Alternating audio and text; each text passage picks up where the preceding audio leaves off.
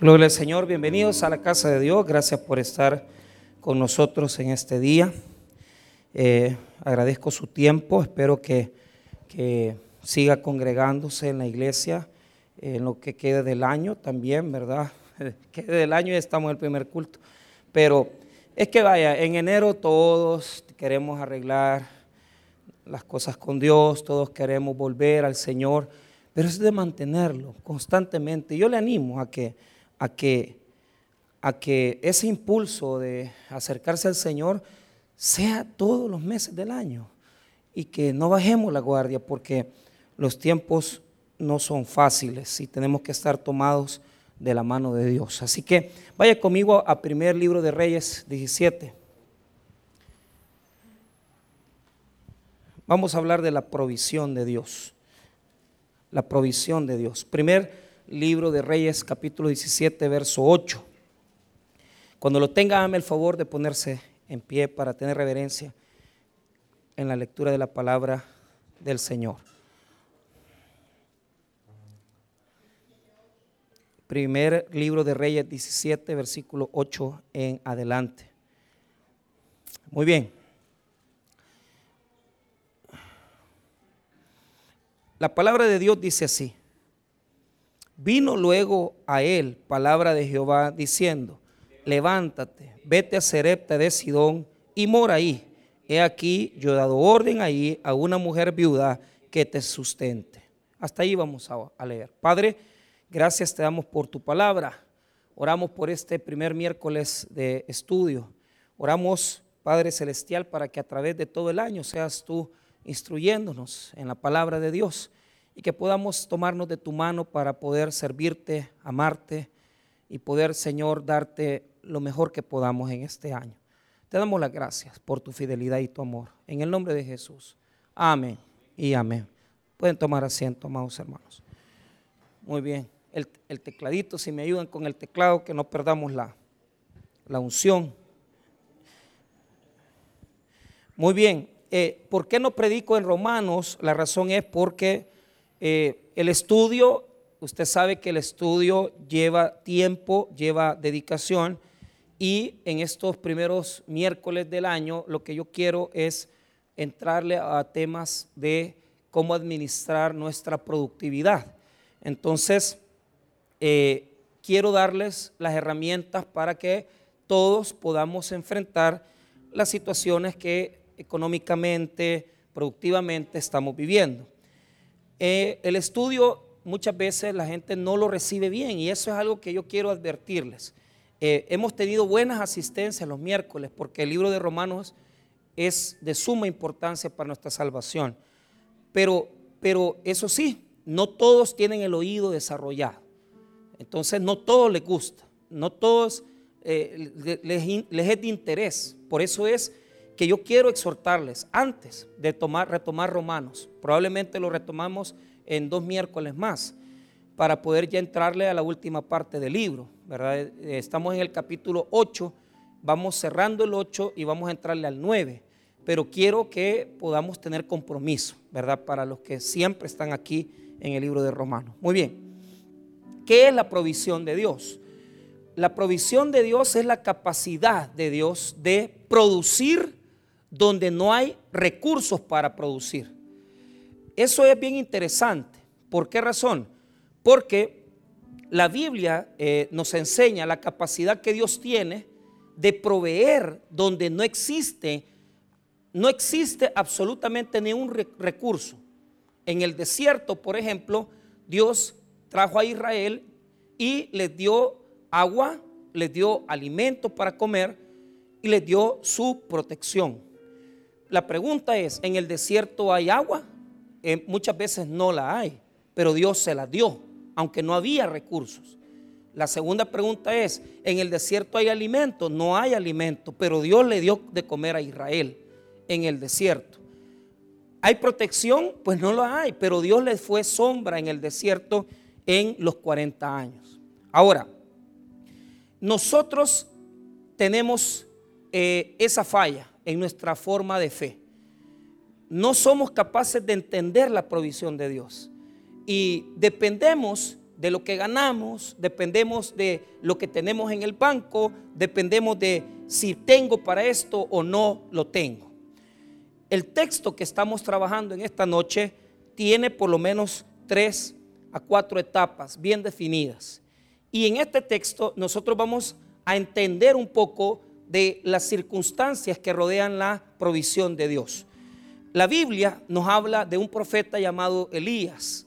A este profeta se le conoce en la tradición de Israel como uno de los grandes profetas antiguo testamentarios.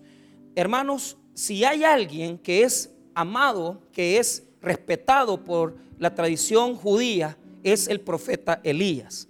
La razón es porque ayudó al pueblo en un tiempo de crisis a volver a Dios. Entonces, los capítulos 17, 18 y 19 nos hablan del ciclo de Elías.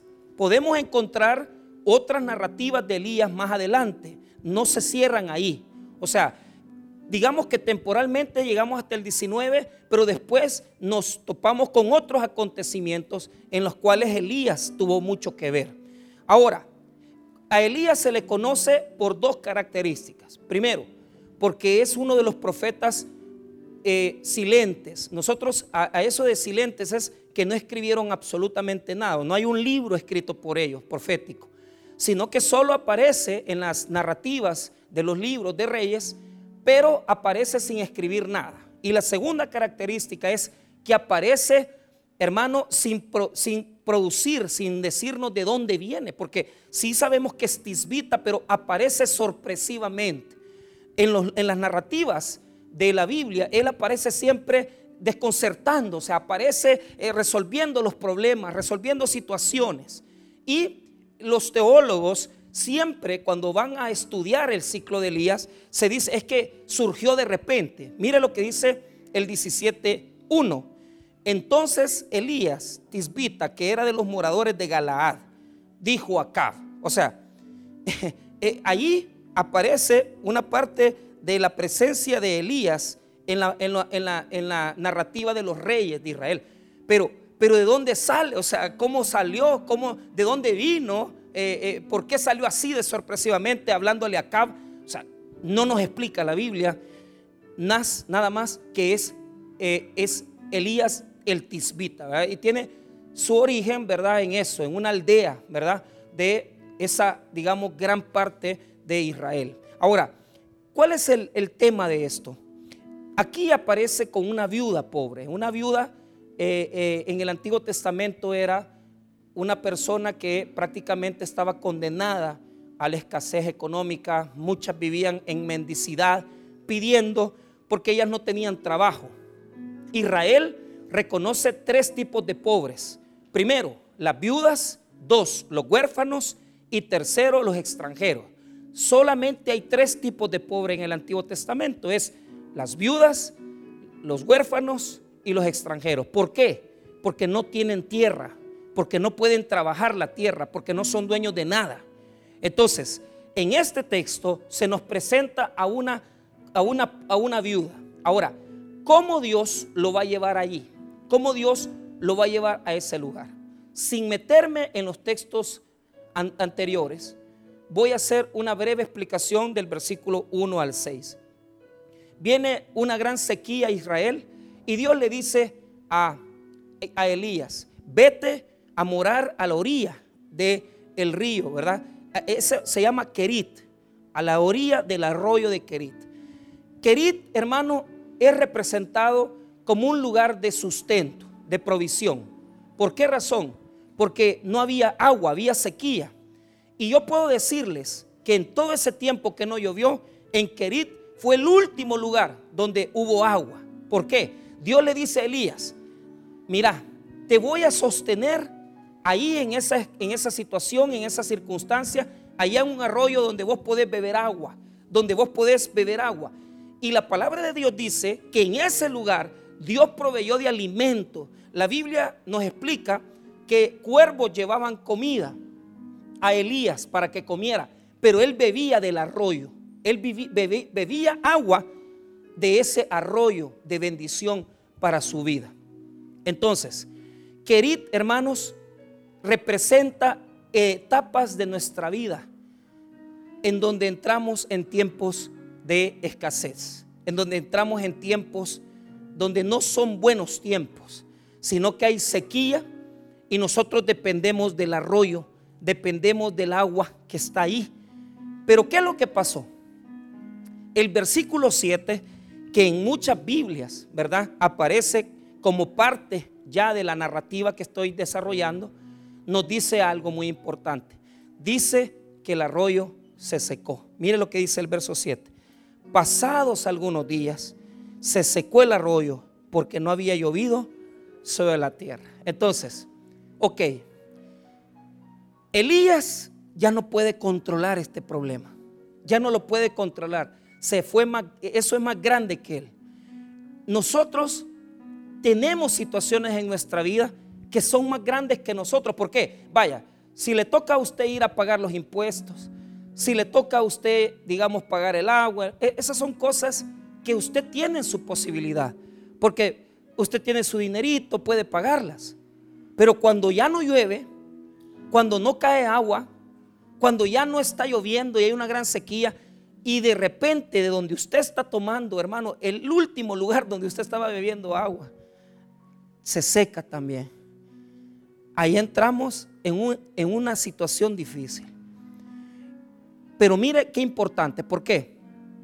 Cuando nosotros llegamos a la iglesia con mi familia, estoy hablando en 1996, fíjese, mi mamá había luchado, porque mi papá la apoyó mucho en eso, de, fueron a poner una clínica, mi mamá es odontóloga, y fueron a poner una clínica Chalatenango. Mire, ¿por qué fue ahí Aguilares la fueron a poner? ¿Por qué la fueron a poner Aguilares? Ni me pregunte, no tengo la menor idea. Pero yo me acuerdo que es que mi, papá le decía a mi mamá, le decía, mira, le dijo, habían puesto una clínica frente al mercado central y no le funcionó. O sea, mi mamá tenía su equipo, tenía todo, pero enfrente del mercado central y, la gente no le llegaba. Yo, yo, bueno, entonces mi papá le dijo, mira, allá en Aguilares, en la zafra, que es esta época. Donde se saca la caña para el azúcar y todo eso, mira, se va a poner bueno ahí. Y mucha gente le había dicho a mi madre y a mi papá que la gente tenía dinero en esa época. Entonces, ¿por qué se fueron a meter ahí? No tengo la menor idea. Si es por el azúcar, si por la caña, de, yo no tengo la menor idea. Lo que yo le puedo decir es que mi mamá sufrió mucho esa época. Yo la veía a mi mamá agarrando los buses para Aguilares, mi papá algunas tardes que llegaba temprano a la casa a la una, nos recogía y a mi hermano, a mí, vamos a traer a su mamá y nos íbamos para, para, para, para Aguilares a recogerla, O sea, y yo me acuerdo venir en el carro de mi papá con mi mamá, mi hermano, y ellos dos decepcionados totalmente. Y, nosotros siempre le decíamos lo mismo a mi mamá, como que, como que a vender iba, porque imagínense como que fuera venta no, o sea, qué, qué difícil ¿va? Que, que, los odontólogos eh, ganan por las muelas picadas de uno, ¿va? porque yo, yo tengo un amigo, un odontólogo amigo, y estábamos desayunando en un restaurante y le dice, eh, mire doctor, le, le dice un amigo mío, el plato valía como 20 pesos. Mire, doctor, ¿qué es eso para usted si es una muela que saca en la mañana? Les... Imagínense, los doctores igual, ¿verdad? Sin ofender a los doctores que están presentes, que pues sí, por la enfermedad. Pero, pero ¿cuál es el punto? Yo, yo le decía a mi mamá, mamá, sacaste muela. Mamá, sacaste, como que, la, como que las muelas íbamos a, de sacar muelas iban a comer, a los hijos. Pero mire, mi mamá decepcionada, triste, en una crisis un tiempo de arroyos, de sequía. O sea, esos son los ganchos de Dios. Esos son las, las, las, las, los momentos que Dios usa para que, para que nosotros nos acerquemos a Él. Y, se los explico. En ese momento fue que mi papá comenzó a poner la radio bautista. Y así, eh, se dormían oyendo al hermano Toby, al pastor fundador, nuestro pastor fundador, y, se reían con los chistes, y mi papá ya ponía en el carro la radio de la radio bautista. Ese fue el gancho. Esa fue la, la forma de cómo entró y esto es lo que voy a ver ahorita. Dios permite los tiempos de sequía para que la palabra de su labio, la palabra de Él, pueda entrar en tu corazón. Porque vea, mire, hay sequía, ya Él no se va a poder mantener ahí, Él ya no va a poder beber agua del arroyo, pero mire lo que, cómo resuelve Dios el problema. Verso 8, mire que, cómo lo resuelve. Mire Dios cómo hace. Vino luego a Él, mire lo que dice, palabra de Jehová. Diga conmigo palabra de Jehová. O sea, ¿qué es lo que vino? ¿Qué es lo que trajo la sequía? La palabra de Jehová. Entonces, la palabra hace espacio en nuestra vida, en nuestros problemas. La palabra hace espacio en nuestras dificultades. Imagínate cómo entró la palabra a nosotros ahí, que mi papá comenzó a poner en el carro la radio bautista. Y, sinceramente a mí no me daba ni gracia, yo, me enojaba con ellos porque yo era más católico que mis papás. Entonces, eh, eh, eh, este, yo les decía, ¿y para qué oyen eso? Y se, se metían ya a dormir tipo 9 de la noche y ponían la radio. ¿Se acuerdan esas épocas, verdad? De, de, donde la gente oía bastante radio, no había no habían celular, no, habían, no había cable.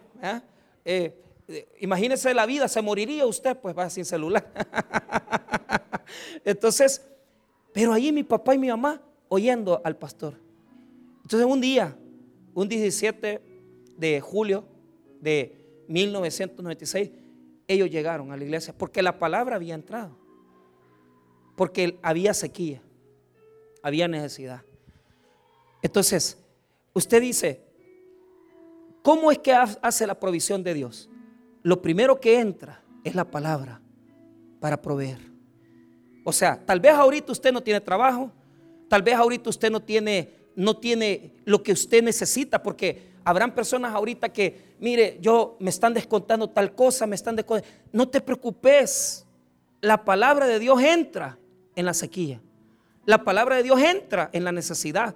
La palabra de Dios entra en el divorcio. La palabra de Dios entra en la separación. La palabra de Dios entra cuando estamos en crisis. Ahí es donde nuestro corazón se pone ya más dispuesto a oír a Dios. Entonces, la palabra entra. Ese es el primer elemento de la provisión, la palabra entrado. Ahora, oíme bien, la palabra de Dios mueve personas y mueve recursos. O sea, la palabra mueve todo en nuestra vida. La palabra mueve todo. La palabra entra a nuestra situación y mueve personas y mueve situaciones y mueve cosas. Pero esto te lo quiero decir así. ¿Por qué? Porque no es que vas a salir de la sequía. La sequía la vas a vivir. Pero en la sequía Dios va a mandar su palabra fiel, verdadera, para animarnos, para fortalecernos, para que nosotros podamos enfrentar el problema. Mira, yo te podría contar situaciones, y esto tal vez se lo ha contado mi esposa en alguna vez. No teníamos dinero para comprar, le dije todavía, 20 dólares andaba yo, en el, estábamos en la despensa de Don Juan de la salida de Usulután, teníamos ocho meses de estar pastoreando en Usulután y no teníamos para comprar la leche. Y ahí en el súper, hermanos, que hasta ahorita yo conservo la amistad de ellos, yo me encontré a un abogado, un, amigo eh, un hermano de la iglesia. Pero, pero nosotros ya llevábamos así que ya lo que íbamos a comprar, porque no nos alcanzaba más que para, para el botecito chiquito de leche, más que la, primera niña, la, la Belén, no, no, tomó mucho pecho porque le hacía daño, entonces teníamos que comprar una leche bien cara.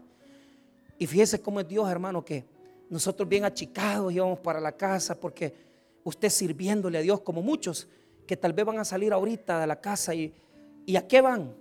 Sin pisto, eh, gastados, tal vez no tienen para pagar un recibo, algo les pasa.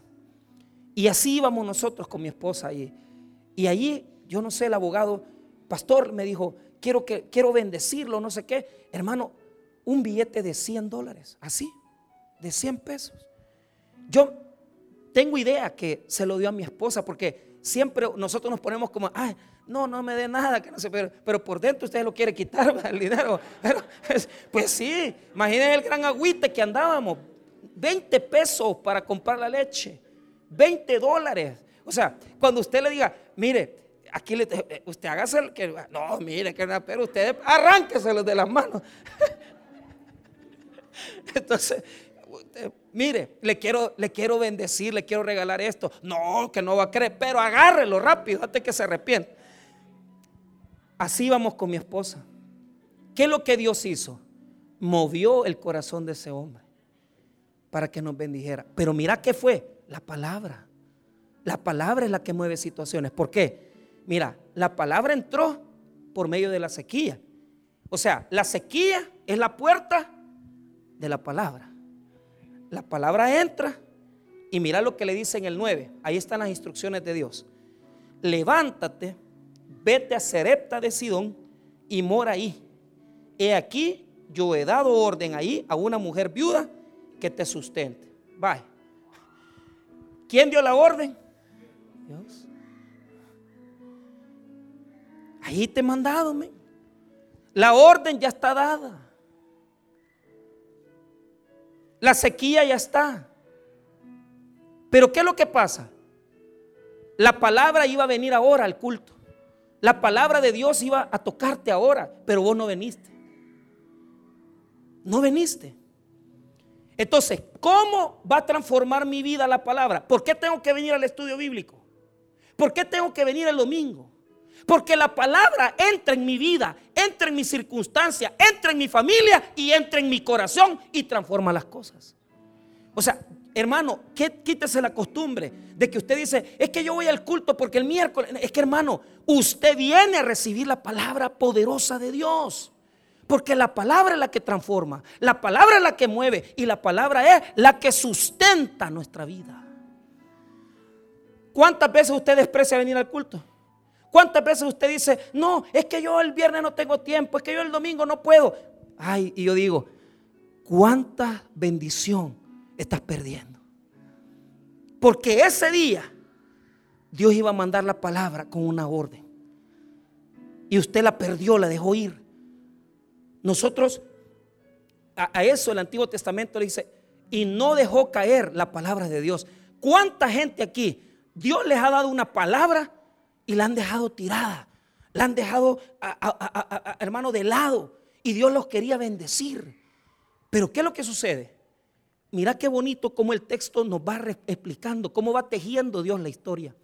Dios ya dio la orden que una viuda lo sustente. Pero ¿qué es lo que pasa? La viuda podía haber tenido dinero, porque si usted nota el versículo 9, dice solo que es una viuda. Entonces, Elías venía y dice, bueno, ¿cómo voy a ir a Serepta? Diga conmigo Serepta. Significa lugar de purificación, lugar donde se pone al fuego, lugar de fundición de metales. Pero ¿cuál es el problema de Elías? Elías es judío y Serepta es una ciudad gentil.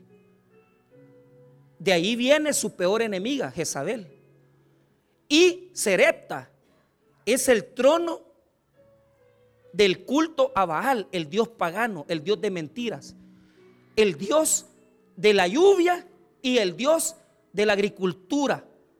Ahí está en Serepta de Sidón, ahí está entonces Elías dijo, qué raro Dios, me está mandando a una tierra gentil. De una viuda puedo entenderlo, porque la viuda puede tener dinero. Pero que me mande a Serepta de Sidón, ¿para qué? Si yo soy judío y nosotros no nos llevamos bien con esa gente. Ahora, ponga atención. Mira el versículo 10. Entonces, él se levantó, diga conmigo, siguió las órdenes. Para eso venimos al culto, a recibir la palabra, a recibir la orientación y vamos a cambiar la vida. Recibimos las órdenes y las obedecemos, porque la provisión depende de la palabra, pero depende más de la obediencia. Si a mí me predicaron y yo no obedecí, yo perdí la bendición. Yo la perdí. Ahora, Mira el verso 10. Entonces él se levantó y se fue a Zarepta. Y cuando llegó a la puerta de la ciudad, he aquí una, una mujer viuda que estaba ahí recogiendo leña. Y él la llamó y le dijo, te ruego que me traigas un poco de agua en vaso para que vea. ¿Cuál es el problema? Cuando la vio Elías, estaba recogiendo madera, estaba recogiendo leña para poder ponerla al fuego. ¿Qué quiere decir eso? Quiere decir que estaba más acabada que él. Porque si hubiera tenido pisto, no hubieran dado recogiendo. Las que tienen dinero tienen sirvientes. Pero ella andaba recogiendo leña. ¿Por qué? Porque no tenía plata. Y de repente la, la ve Elías. Y Señor, ¿y cómo me mandas a donde está viuda acabada a que me dé de comer? ¿Ah?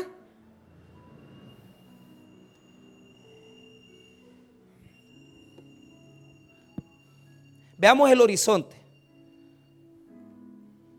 Ella, una viuda pobre y necesitada. Dos, no era judía, era de un pueblo gentil. Mira, Elías venía pensando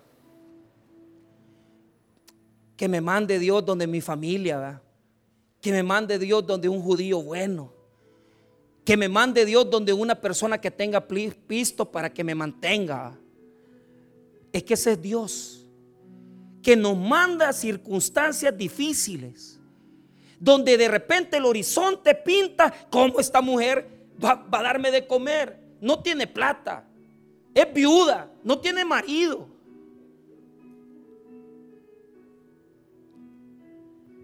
Diga conmigo, entre más difícil, Dios más se glorifica.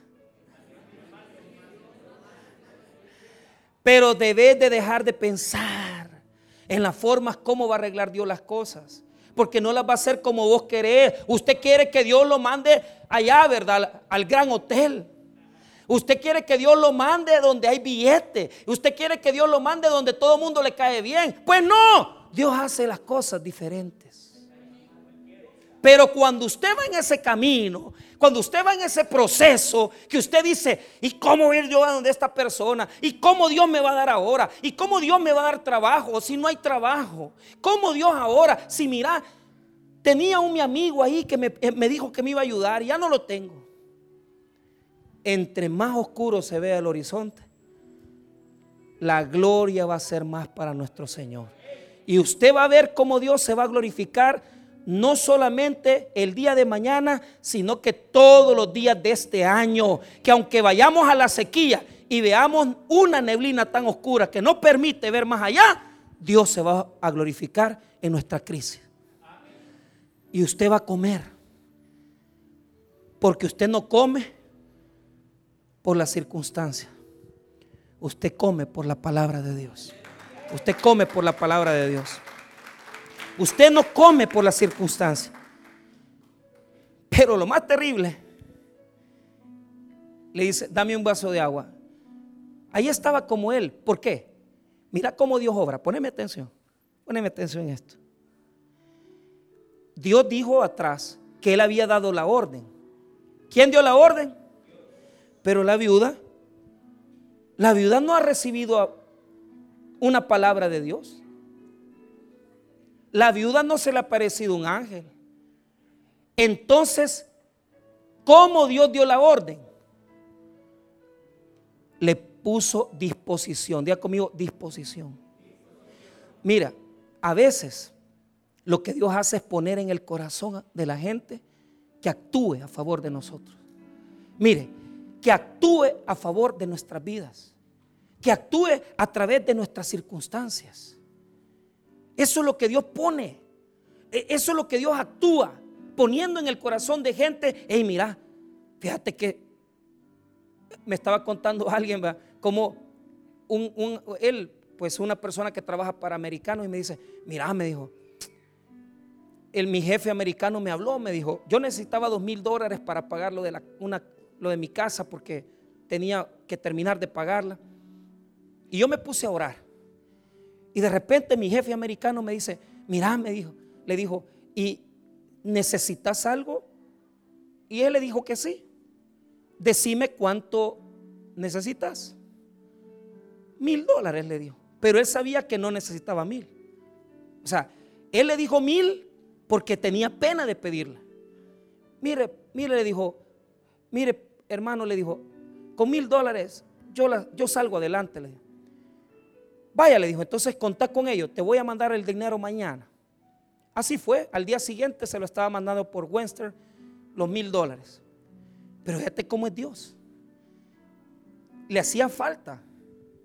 A los dos días le vuelve a hablar el, mismo gringo y le dijo, mira, le dijo, fíjate que yo, yo cometí un error contigo.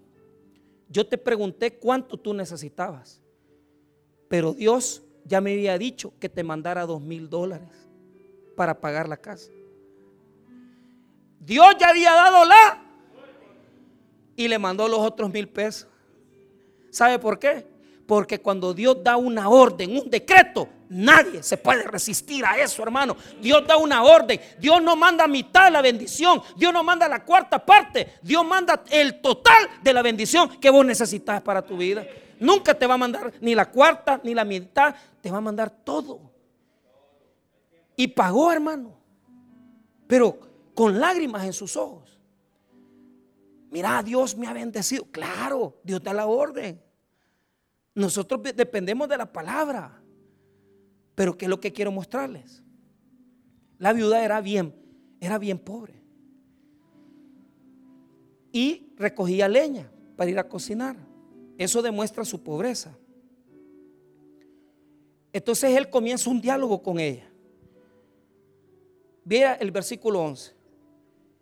Y yendo ella para traérsela, él la vio él la volvió a llamar y le dijo, te ruego que me traigas también un bocado de pan en tu mano. Mira, si apenas está recogiendo leña, le estás pidiendo agua y te la va a traer. O sea, ahí ella estaba siendo probada. ¿Por qué? Porque inmediatamente le pidió el vaso de agua, ella fue a recogerla. Y en lo que iba a traer el agua, le dije, mira, de un solo me traes un pedazo de pan con carne. Y, no me la vas a traer de ahí, de las ventas de la calle. Tráemela de la hacienda real de la Pampa. La viuda pobre. Estás loco, Elías. Estás loco.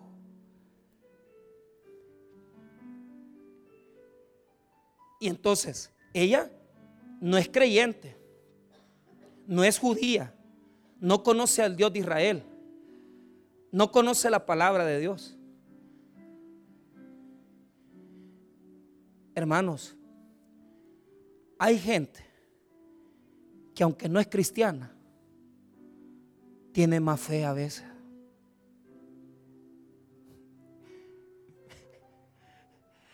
Uno va a decir, esa es herejía. Se lo aseguro que hay gente que aunque no es cristiana, tiene fe. Tal vez no salvífica, pero tiene fe que las cosas les van a ir bien. Y sabes qué? Conozco personas que pueden incluso hasta tener, hermano, nunca se han acercado a la iglesia, son medio religiosos, pero tienen una pasión por la vida, un ánimo, que usted les dice, mire, hágame este favor, este capulín le dice, y ellos, ya lo hacen, son animosos, y hay un montón de cristianos apagados, que cuando les dice uno, venga a limpiar la iglesia, que cuando les dice uno, vengan a una hora porque les voy a ayudar, les voy a bendecir, no vienen. Ella no, cree, no en Dios. Si el Dios de esta señora es Baal. Y esa es la vergüenza del texto. Que hay gente que no es judía, que no es creyente, que le creen más a Dios. Por eso es que en Cojutepeque hay un montón de impíos que tienen buenos negocios. En Cojutepeque hay un montón de impíos que tienen buenos puestos. No es usted. Pero ¿sabe cuál es el problema? El problema es que hay un montón de creyentes que Dios les dice, mira, mira, si ya te puse las cosas en tu corazón, hacelas. no lo hacen. No le obedecen. Ya les puso Dios en el corazón que vayan a ganar alma. Ya les puso el Señor en el corazón que vengan a las comunidades de fe. Ya les puso en el corazón que vengan a un culto y no quieren. ¿Por qué? Porque nadie quiere dar pasos de fe. Se han conformado a tener su Dios Baal, su religioncita, que no lo saca de apuros ni de necesidades. Baal es el Dios del trueno. Baal es el Dios de la lluvia. Baal es el Dios de la agricultura. Pero mira cómo te tiene recogiendo palos en la calle. Así hay muchos aquí que su verdadero Dios no es el Señor, sino que están en una religión falsa. Y se están dando sopa de pitos ustedes solos porque creen que Dios los va a bendecir teniendo dos hogares, creyendo que Dios los va a bendecir metiéndose con tanta mujer le aparezca. No te va a dar prosperidad.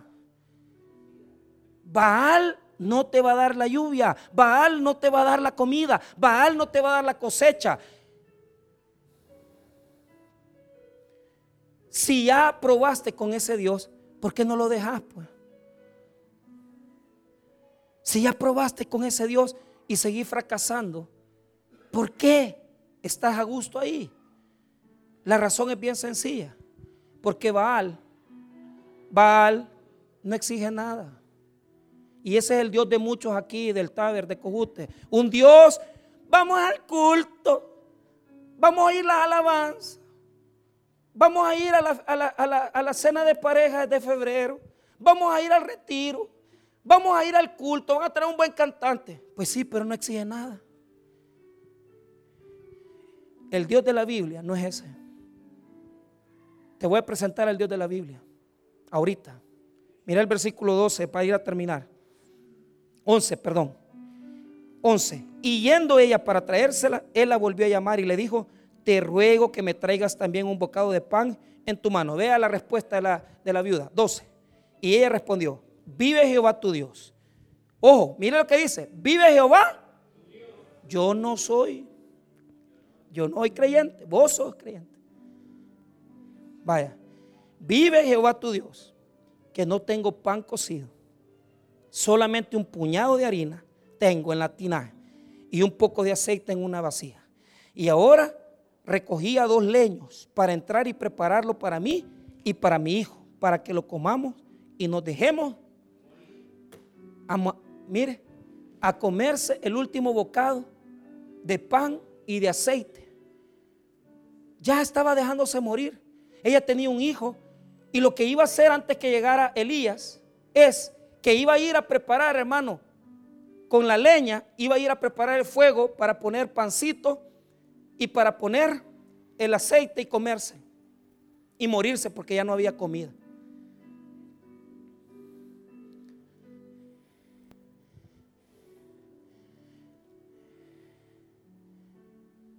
Pero ahora el profeta le va a dar una dirección y le va a decir, mire lo que dice el 13.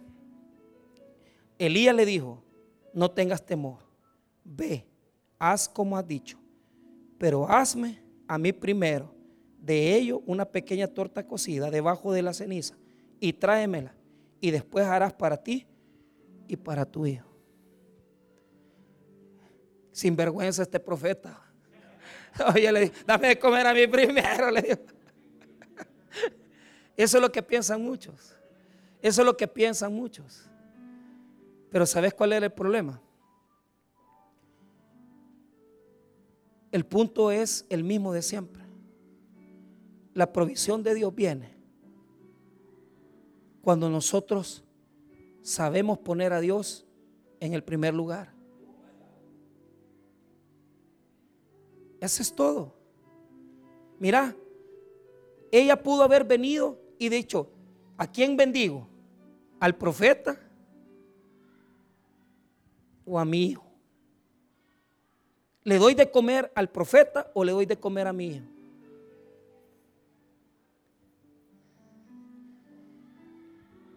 Pero eso es lo que nos muestra este texto. Que nosotros, hermanos, debemos de entender que nuestro Dios es un Dios exigente. ¿Qué es lo que estaba haciendo ella al venir y tomar la decisión de cocerle la comida al profeta primero y dejarse de comer ella y su hijo?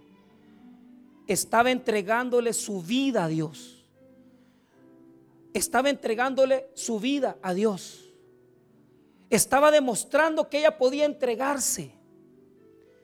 Mira, podemos entregarnos muchas veces a sacrificios. Podemos entregarnos muchas veces a los negocios, al trabajo, a muchas cosas humanas.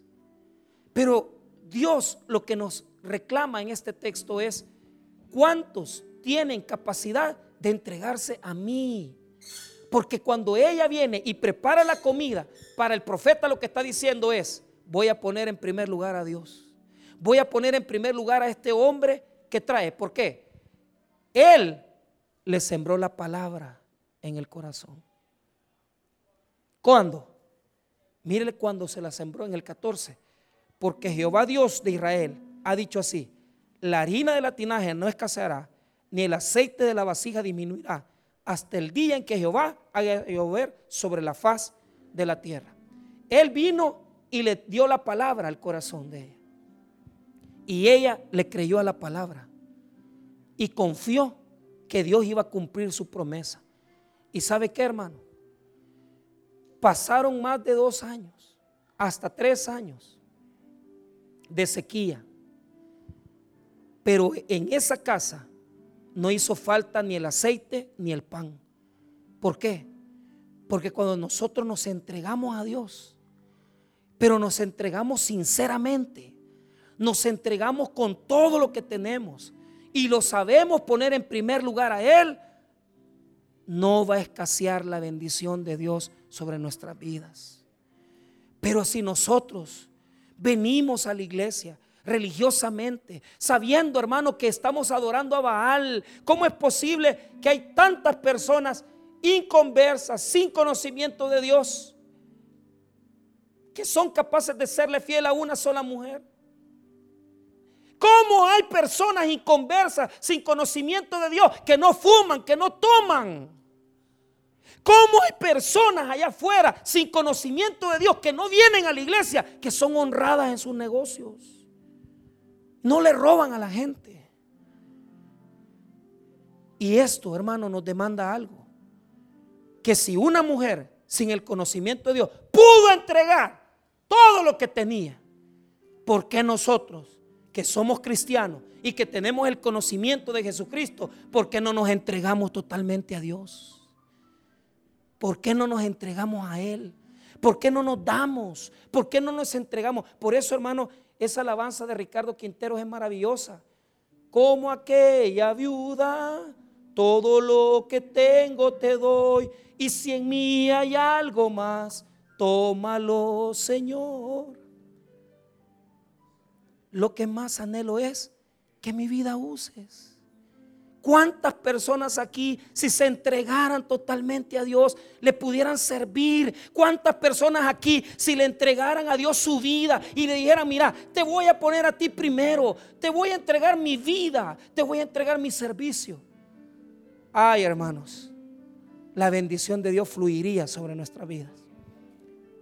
Pero ahí está el problema queremos seguir manteniendo. Queremos seguir manteniendo. Queremos seguir manteniendo a hijos. Hijos. Pero estos hijos no representan, hermano, más que solo aquellas cosas que nos quitan la bendición de Dios. Queremos mantener, cuando Oseas dice, han tenido hijos adulterinos, han tenido hijos de infidelidad. Preferí darle dos horas a tu amante allá en la esquina que venir a adorarme a mí, que yo soy tu Dios. Preferí venir y trabajar el domingo y poner ese, ese trabajo el domingo que venir a exaltarme a mí. Tenés una relación ilícita, tenés una relación de adulterio, me has fallado. ¿Por qué? Porque cuando ya llegan los profetas como seas, el adulterio es infidelidad con Dios. Y eso es lo que demuestra este texto. Demuestra que muchos preferimos tener una infidelidad engañándonos a nosotros mismos que ser fieles al único y verdadero Dios que existe, que es el Dios de Israel. Él es el verdadero Dios. Él es el único que merece nuestra adoración, nuestra exaltación, nuestra alabanza. ¿Para qué vas a tener? ¿Para qué vas a sostener relaciones ilícitas que no te van a traer la bendición de Dios? ¿Para qué te vas a ir con infidelidades? ¿Para qué te vas a ir de la iglesia? ¿Para qué vas a dejar de servir? Si ahí no hay nada bueno. El Dios de Israel te pide un pedazo de pan, una hogaza de pan que representa toda tu vida. Si tú le das la vida a Dios, Él te va a dar todo lo que tú necesitas y no te va a faltar nada. Y te va a sostener en tu necesidad y va a proveer en tu crisis y Él va a ser lo único y verdadero en tu vida. Decide o irte lejos de Dios o estar en el camino del Dios verdadero de Israel. Por eso Jesús dijo que Elías había visitado a esta viuda. ¿Por qué la visitó a ella que era una gentil? ¿Por qué la visitó a ella que no era creyente? Porque ella tenía mayor fe que los de su pueblo. Y yo creo, hermanos, que nosotros como hijos de Dios deberíamos tener una mejor fe que la de los inconversos. Demos el ejemplo y que en este año nuestra vida sea una vida de adoración sincera y genuina para con Dios. Y que al final podamos decir, Señor, te he adorado, te he glorificado y he seguido tus caminos. Ayúdame a tomarme de tu mano. Ayúdame a seguir en tus caminos y ayúdame a darte todo lo que yo tengo, mi vida, mi existencia, mi servicio y mi corazón te pertenecen solamente a ti, Señor. Adorémoslo entonces y démosle a Él el primer lugar en nuestra vida. Vamos a orar, hermano.